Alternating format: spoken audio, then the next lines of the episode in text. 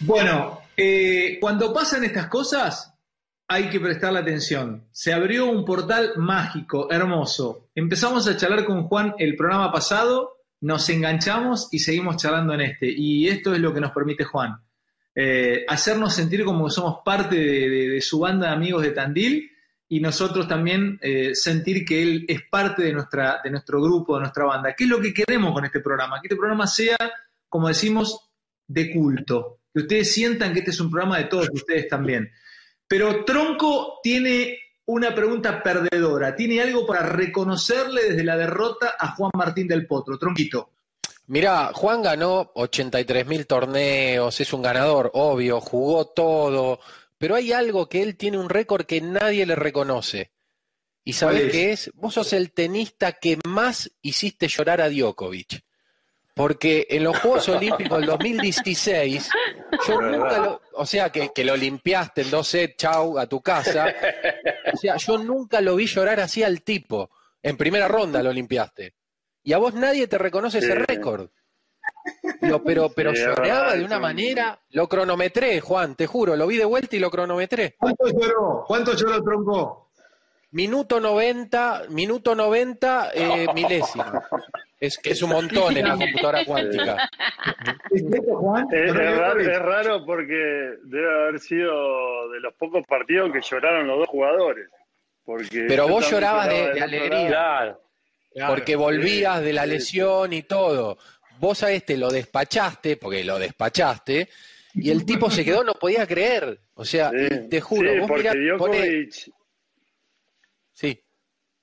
Djokovic era el gran candidato ahí en Río, era el número uno. Y, y, sí, fue, fue duro porque me acuerdo que ese día toda la Villa Olímpica estaba entre los deportistas, viste, que pedís para ir a ver a un atleta o el otro, era vamos a ver a Djokovic, vamos a ver a Djokovic. Y yo escuchaba en los comedores, contra mí, digo, ¿a dónde quieren ir? Claro. Yo juego también. De hecho, y, claro. Y acordate las apuestas online. Las apuestas pagadas Tronco, Vela, Vela, a Tronco, Vela, Chechu, eh, eh, a Juan, ya que estamos con Jokovic, tengo el payador vikingo, hágale una, una payada a Jokovic. Y después tengo una canción para, para del potro. a ver, haga coincidir la payada. Póngame, le voy a pedir un favor. Póngame, hágame coincidir Djokovic y Vizcacha, que hay mucha Vizcacha ahí en Tandil. Djokovic y Vizcacha en la misma posición, por favor. Yo soy un vikingo, señores, con mi escudo y con mi hacha, y en Tandil hay mucha Vizcacha, si lo sabrá Juan Martín. Por eso, allá de Burretín, él soñaba vencer a Djokovic y él pudo ser un ganador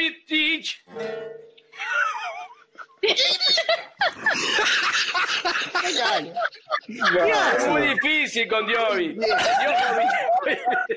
¿Qué hace? Es muy difícil con Djokovic. Por Dios, ¿qué hace? Yo me puedo resarcir con esta cancioncita linda y cantamos el estribillo que es muy pegadizo. Ahí te va a gustar, Juan Martín, escuchá. Es un cantoncito, dice. Por allá, por allá, en el 88, nuevamente la historia nos reta. En la tierra del salame y el buen queso, nació una gran raqueta. Palo y palo, revés con mucho slice también el toque es sutil. Qué lindo que tengamos a Del Potro, la gran torre de Tandil. Abre el estribillo, vamos. Es del Po, es del Po, es del Po. Campeón y orgullo, señores. Palo y palo, volea y revés.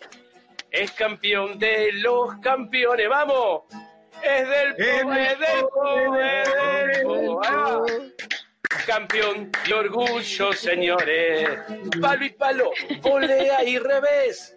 es el campeón de los campeones. En Stuttgart levantó su primer título. Su familia y el pueblo está allá. De bronce en Inglaterra y de plata en Brasil nos dio tremendas medallas.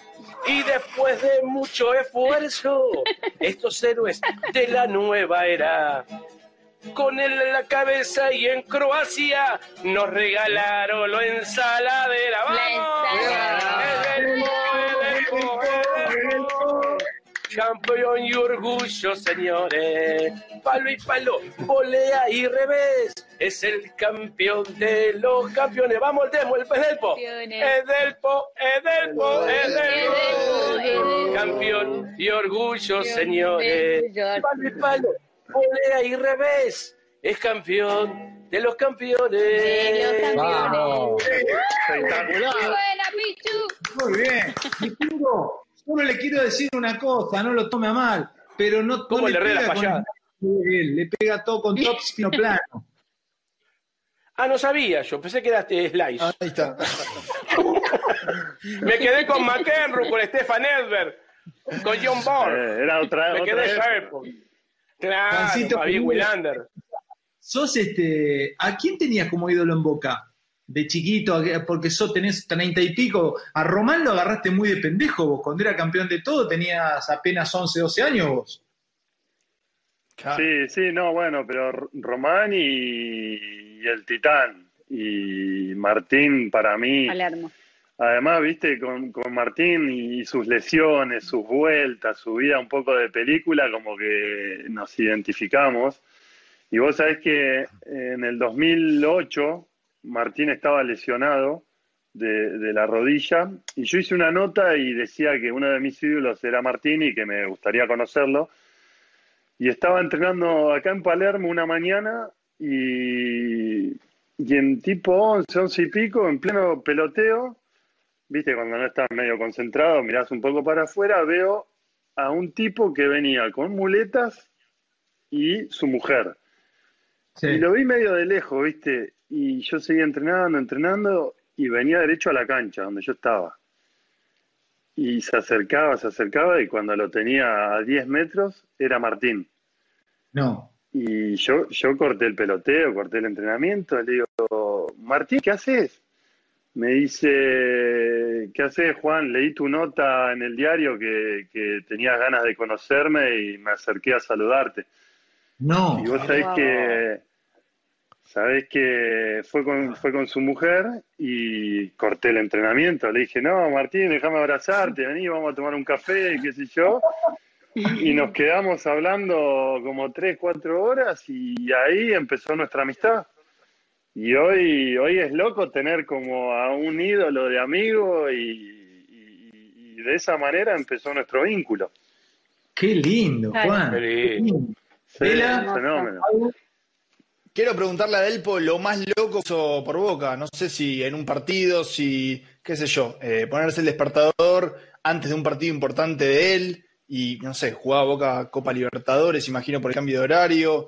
Eh, no sé, lo más loco Sí, hiciste no, lo más loco que me salió un poco caro fue que me peleé con toda la organización de Wimbledon No, porque Boca jugaba, creo que no sé si era la semi o la final de la Libertadores contra Gremio o Gremio Cruzeiro, no me acuerdo. 2012 Corinthians.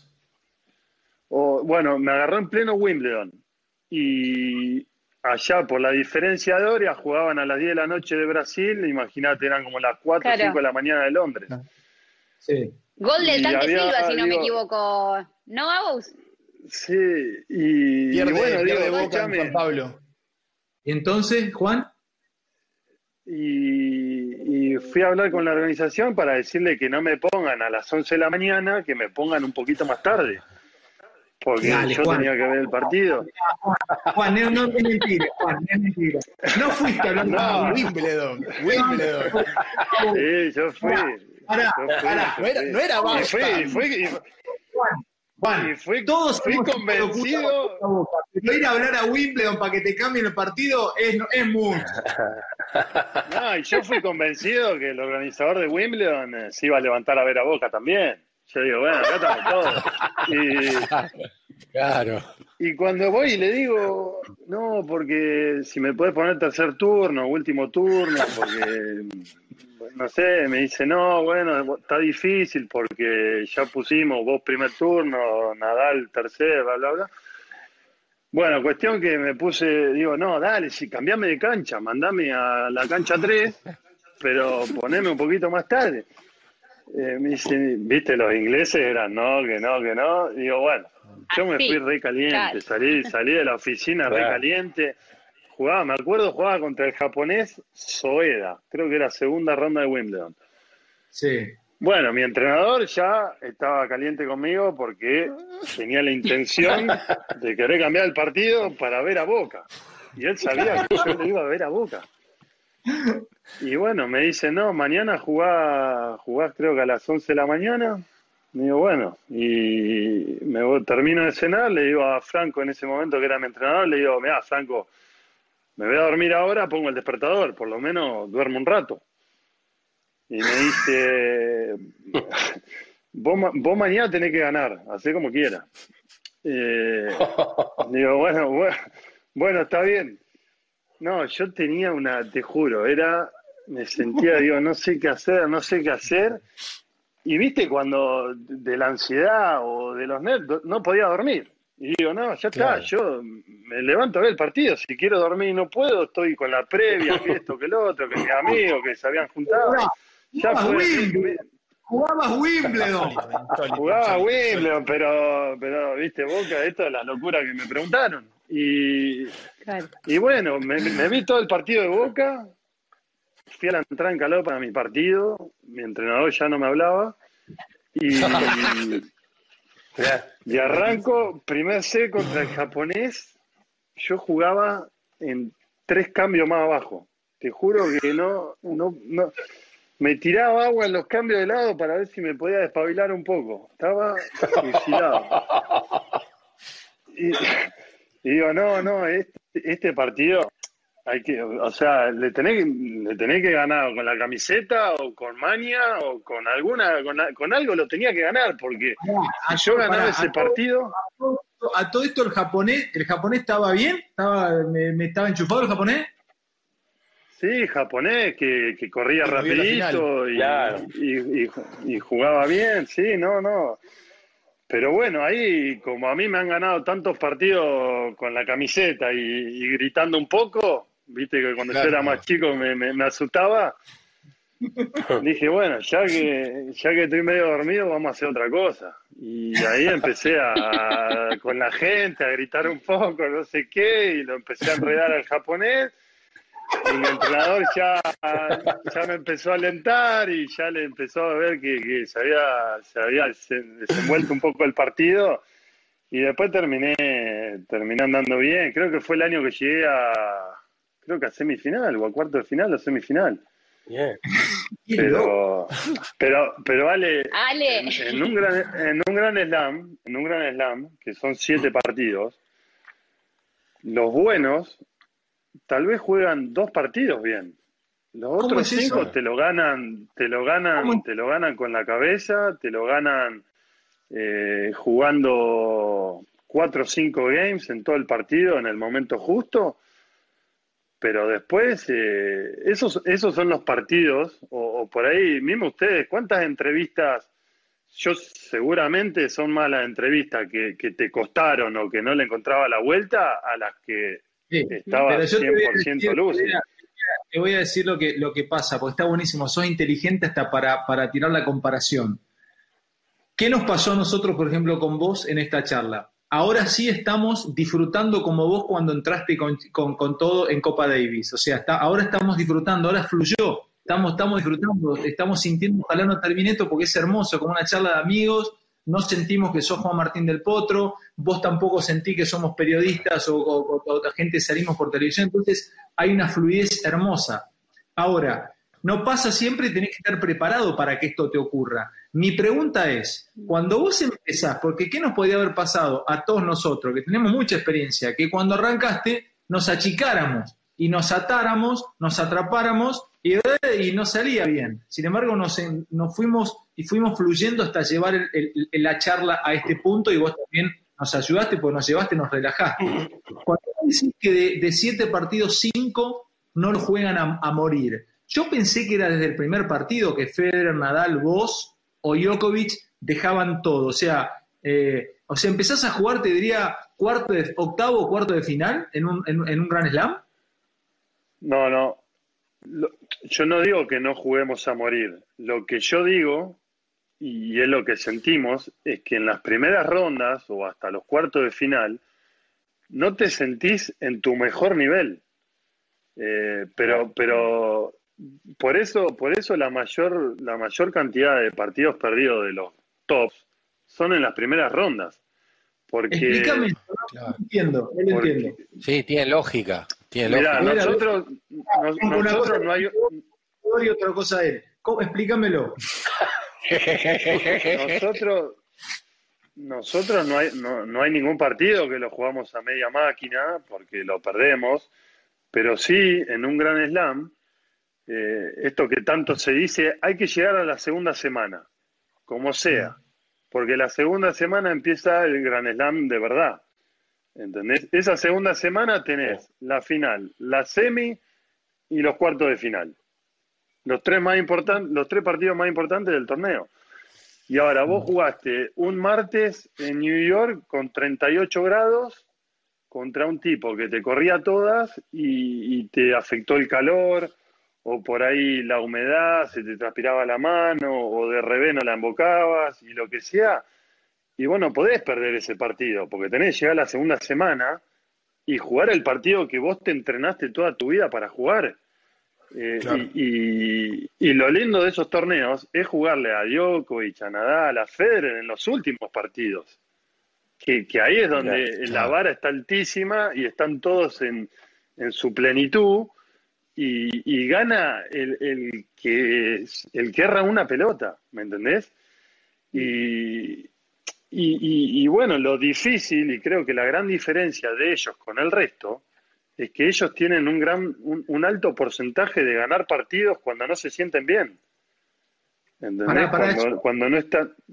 Los flacos ganan, los flacos ganan mucho cuando no se sienten bien, y otros cuando no se sienten bien no los ganan. No, no, totalmente. Eh, es, es, así, ellos, es como te digo, son en un torneo los partidos que vos decís, no, hoy, hoy sí que le ganaba al que sea o le pegué todas bien, es uno o dos por torneo. Y vos tenés que, buscar ese entrenamiento o esa mentalidad para que eso te pase en la final o en la semifinal. Eh, y, poder, poder sobrepasar las primeras rondas eh, de, alguna manera que, te permita ganar, que tu juego sea superior al de tu rival, pero sea o con físico o con, o con talento o con la cabeza otra cosa que uno cree que la vida de ustedes es hermosa en todo, en todo punto de vista. O sea, que te vas a US Open y haces eh, restaurante del Soho el martes.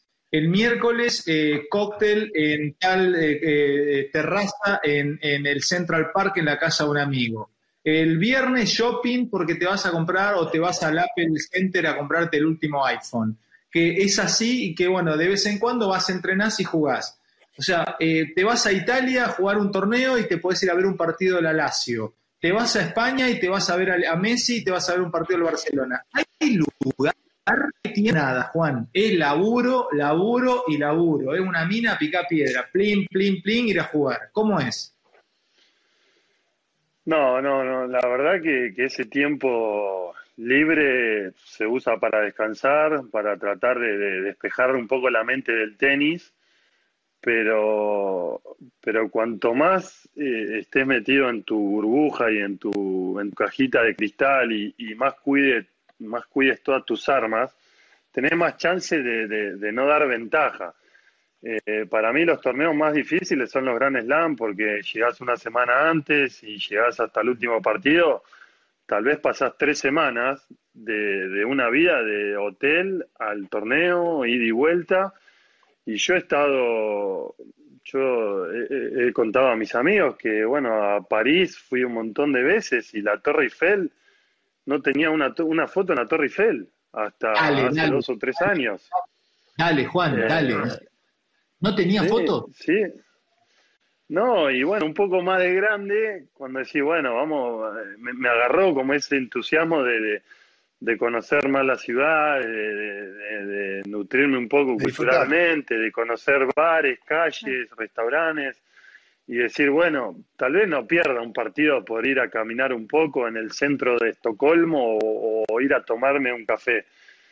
Y, bueno, eso creo que también te lo da un poco la madurez y los años, pero, pero yo creo que cuando, sobre todo sos joven, eh, esa disciplina. Cuando llegas, además vos estás lejos, porque estás en Argentina. Roger o cualquiera de estos pibes, avión, dos horitas. Eh, creo que Federer vive un poquito en Dubai y un poquito en, eh, en Suiza, ¿no?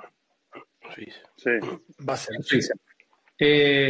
pero y es solo, todo el tiempo solo, me, me pone, me, me, deprime. O sea, porque uno cree que toda la vida de Juan y de ellos es una, es una locura, una gloria. Pero del hotel al torneo, del torneo al hotel, no vas, no llegás a las 10 de la noche, terminaste de jugar y lo ves a uno de estos pibes, a Nishihori. Che, eh, ¿me ¿comemos juntos? Dale, tus cosas en Tokio. Andan bien, un poquito. No hay, no es eso. Un equipo de fútbol están todos juntos. No, no, eso tal vez es la parte más dura del tenista que, que come, desayuna, juega, entrena siempre con sus entrenadores y su gente. Y es mucho más llevadero cuando te va bien y cuando ganás, pero se hace pesado cuando los resultados no acompañan. Y yo los últimos años eh, siempre trataba de, de, no sé, en el chat de amigos míos, decir, bueno, ¿quién se puede hacer un hueco para venir a esta gira? No, yo. que se podía acomodar. No, eh, yo. El que, mi sueño, mi sueño, mi sueño. Tronco. Agregame, Juan. Mirá, 24 años, tronco, mirá. Llévame. Eh, Fíjate. Igual que tus papás, nunca tampoco te vi en vivo, ¿eh? Te voy a contar una cosa. Voy a contar una cosa de tronco. Tronco, al tipo le sale todo mal, pero desde que yo estoy al lado de él, gané seis Martín Fierro y tuve ternado un Emmy. Todo lo de alrededor brilla y Michel. Tiene mala suerte él, pero todo lo de alrededor brilla. Así que es un malo el chat. Bueno, te vamos a agregar, tronco. Y si tenés, Yo voy, me quedo ahí un costado. ¿Sabés lo único que quiero, Juan? Lo único que yo me desespero. Yo a mí me gusta comer gratis. Es lo único que te pido. Yo me pago el pasaje, el hotel, todo. Dame una cosita de comida gratis y estoy. Podemos, podemos empezar cuando termine la cuarentena por, por un viaje a Tandil, unos buenos quesos, salamines. Vamos, vamos. Y cuando ya me recupere la rodilla, vemos para dónde salimos. No, pero arranquemos arriba, fíjate un gran slam, ¿eh? vamos, vamos de una a un gran slam. Vamos arriba. Tengo que llevar a mis viejos primero, tronco. Claro. Yo lo llevo. Qué loco, qué lindo. ¿Y ahora te aceptaron que van a viajar tus viejos? Y sí, sí, porque saben que no, no, no hay muchos cartuchos todavía. Escucha, ¿y qué de la rodillita esa? ¿Cómo está? Y me hace renegar, dale. La verdad que, que tengo días mejores, días que, que, viste, me siento un señor grande y ya tengo charlas con... La otra vez me pasó que me puse a hablar con la abuela de un amigo y teníamos los mismos síntomas. Y dije, no puede ser. Te juro. Tronco. Eso me gusta, es buenísimo. Es buenísimo. Al final un poco, si te cae un poco de pared, no es tan grave, mirá. es verdad. Hincha las pelotas, te, te jode a veces. Sí, sí, sí, hay veces que, que, molesta, viste, típico dolor de rodilla, que si alguna, alguno tuvo eso de cuando subía una escalera, de por ahí cuando cargaba un poco de peso. Pero bueno, eh, la humedad. Como dije al principio, la, humedad, pero como dije al principio de la charla, son dolores que le voy a encontrar la vuelta para por lo menos volver y tratar de, de, cerrar cuando sea que tenga que cerrar de la manera que, siento que me merezco. Sí, Juancito, ¿la exhibición con Roger se hace el año que viene? La exhibición se hizo el año pasado y yo no pude jugar. ¿Pero vas a hacer, vas a hacer otra? Y la verdad que no, no sé, no sé porque, bueno, él, él también está medio jodido de la rodilla, Argentina ya vino dos veces y, y más allá de que le, le encanta y, quedó enamorado del público de Argentina, no sé si, si él va a querer armar como otra movida acá en Latinoamérica. Eh, siempre que pueda invitarlo, lo voy a hacer porque para mí es, es un placer, ¿no? Traerlo a, nuestro país y poder jugar contra él, pero pero por ahora no lo veo posible. Escucha, para cerrar esta charlita hermosa que hemos tenido con vos, porque quiero saber, ¿qué vas a hacer de tu vida? Porque sos muy pendejo, loco. Porque, a ver, si bien ya pasás los 30, sos tan pichón, pero tenés una vida de hombre grande desde chiquito, porque a los 13, 14 años estabas haciendo lo que cuando un pibe de 13, 14 estudia, vos ya estabas trabajando. Sé que hay una famosa frase de, del famoso y, gran escritor, este, creo que uruguayo, sí, Eduardo Galeano, que decía que hay dos tipos de, hombres, los que de chicos trabajaron o que los de chicos eh, este, estudiaron. Y vos sos lo que desde chicos trabajaron, porque vos los 12, 13 años estabas laburando, estabas jugando al tenis. ¿Qué vas a hacer? ¿Te, te imaginas qué vas a hacer? Porque puedes ir para el lado que quieras. Puedes hacer periodismo, puedes hacer entrevistas. ¿Me suman ahí con ustedes? No, pero Obvio. Mirá, voy a contar algo. Mirá, mirá si tienen que sacar a uno y lo sacan a tronco. Me muero. Va a pasar eso, Juan.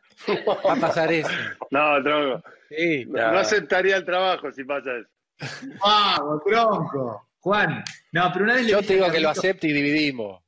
Carlito, Carlitos estaba con Carlitos en un momento dado, esto lo cuento también en infidencia, Carlito estaba un poquito hinchado las pelotas del fútbol y le digo, Carlito, le digo, pero ¿por qué no empezás a, recorrer el mundo y entrevistar? Le levantás teléfono, vos te reciben todo. Cristiano Ronaldo fuiste eh, compañero en el Manchester, los conoces a todos. Entrevistá, viajá, conectate. Es sí, pero más le tira boca, en algún momento puede dar una mano también este, ayudando en boca.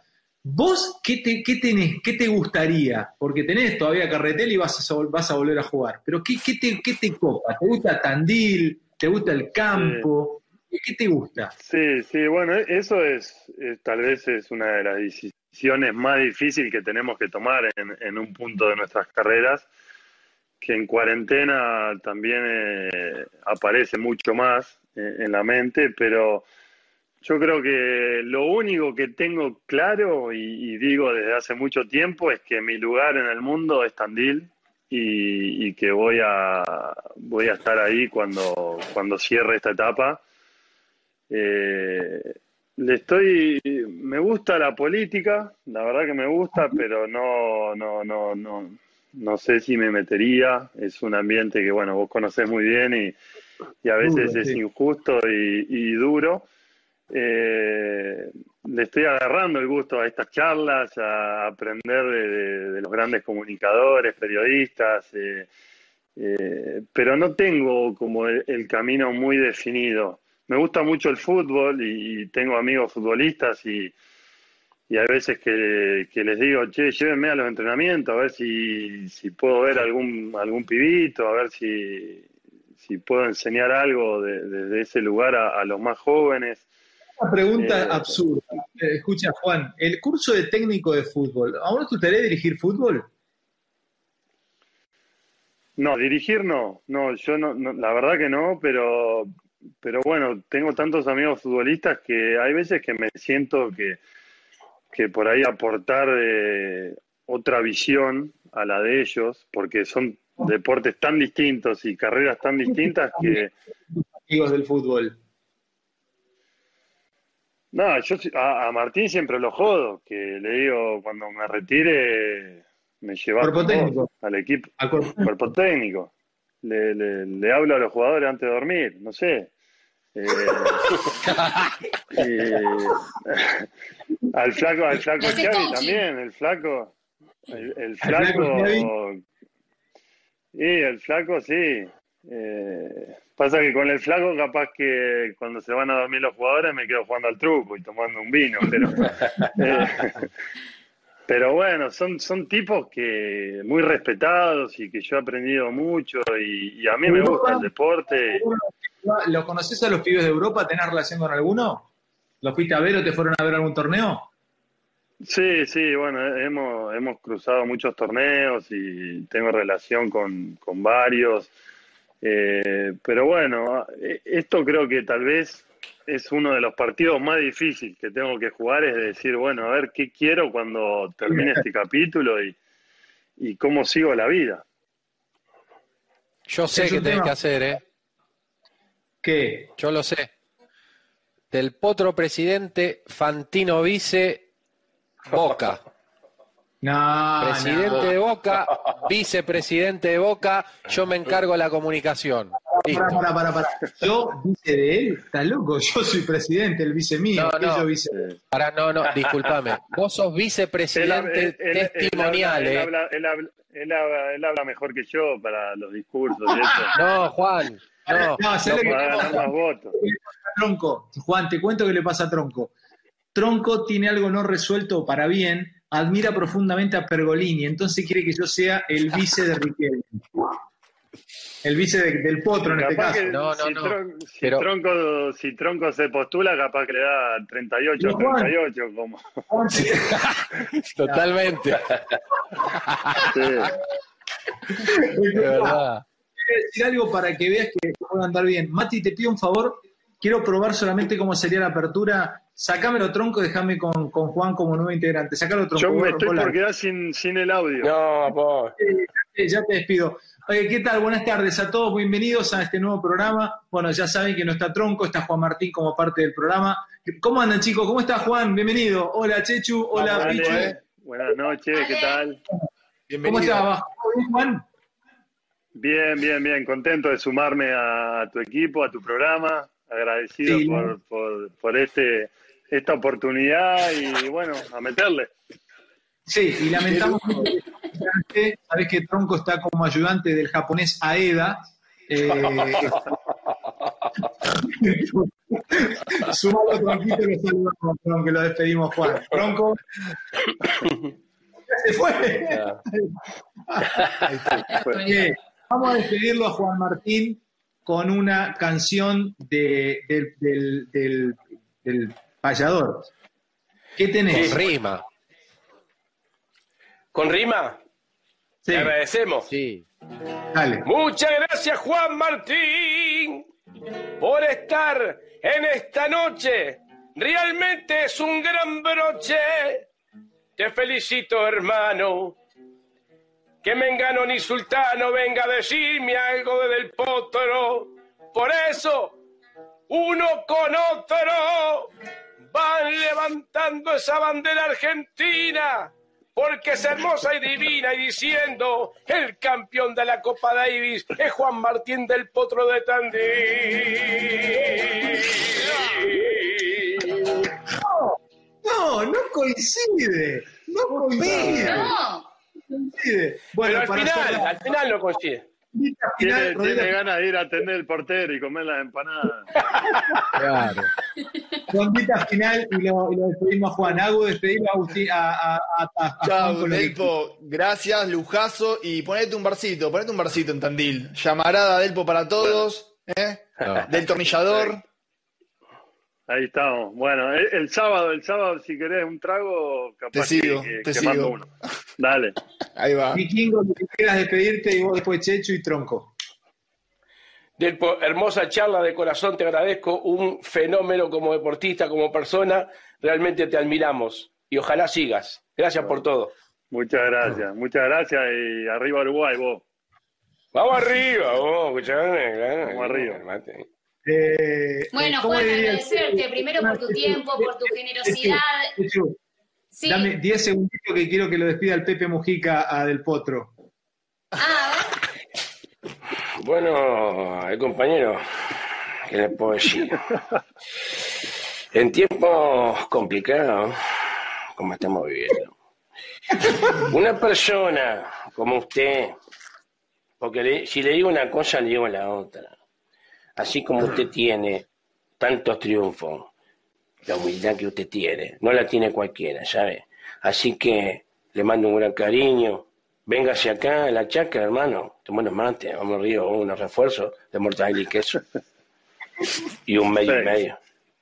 Vamos, Pepe, querido. Ahora sí, bueno, Juan, la verdad que nos has hecho reír, nos has hecho llorar de la emoción, la verdad que nos abriste una ventanita de, tu corazón tan generoso.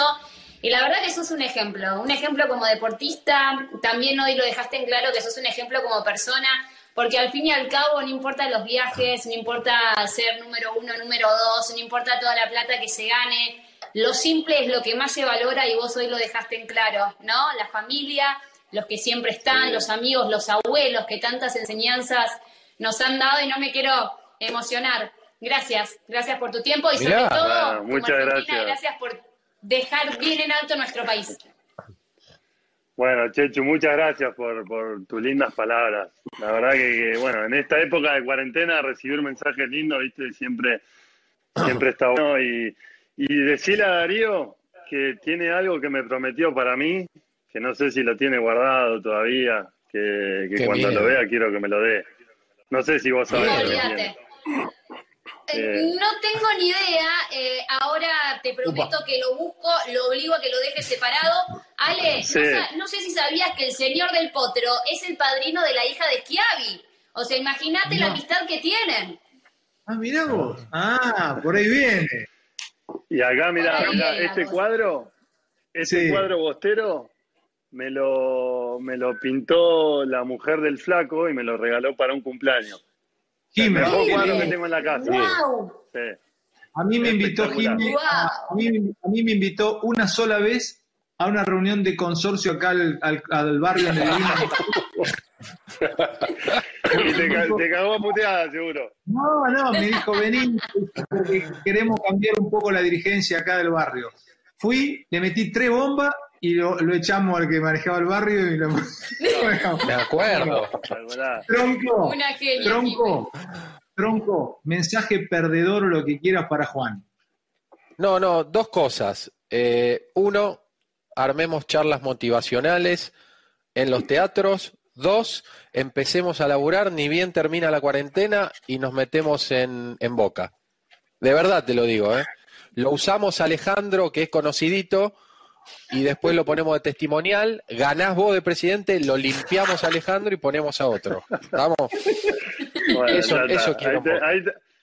y con eso te vas a sentir un ganador, tronco. Vamos, Por supuesto. Decir esto, Juan, mira, eh, yo te, le voy a contar a toda la audiencia, a todos ustedes, compañeros. Yo le llamé a Juan porque le dije, che, saludanos, este, danos una mano, estamos recién arrancando. Y Juan, que no sé si es la palabra no le gusta, pero por supuesto que se va a ir sintiendo cómodo a lo largo del tiempo, porque ustedes vieron la soltura que tiene Juan, puede hacer televisión tranquilamente, pero tiene el gesto de acompañarnos este tiempo y yo, yo creo que a través de esta charla mucha gente lo va a conocer de otra manera. Eh, realmente a mí, yo hace muchos años que entrevisto y hace muchos años que conozco gente o trabajo con gente. Eh, es una historia de vida en sí misma y sobre todo que me mata cuando me cuenta lo de los viejos, o sea, el papá y la mamá en Tandil, nunca habiéndolo visto jugar un partido de tenis, es un homenaje también a muchos argentinos que laburan y se rompen el alma. Y vos también, Juan, lo único que haces es laburar. Mira, vos sos un ídolo, un héroe, todo lo que quieras, pero sabes que sos, un laburante, hermano, un laburante, porque hay mucho deportista exitoso, pero vos sos exitoso y laburante. Vos representás al que está viendo esta nota cagándose de sueño y mañana se levanta a las cinco y media, seis para tomar un tren a laburar, porque así fuiste vos. Te quiero agradecer, no tenés idea lo que nos has ayudado, que nos hayas abierto tu corazón. Esta es tu casa, este es tu canal y ESPN es tu canal y te agradezco enormemente, Juan. No sabes qué alegría que nos diste a todos nosotros, Juan. Bueno, vale, vale, muchas gracias y, para mí fue un placer, ¿no? De, de, decir, bueno, hablo, hablo unos minutos a, a que ustedes me, lleven a este lugar de poder abrirme y contar cosas que nunca había contado, como lo de mi abuelo y demás. Fue gracias a ustedes, a, todo el grupo y, hacía mucho que no daba una entrevista de este tipo, así que la, voy a recordar y, ojalá que, salga bien, que la gente le guste y, les agradezco de corazón, cuídense eh, y ojalá nos veamos personalmente pronto, a todos.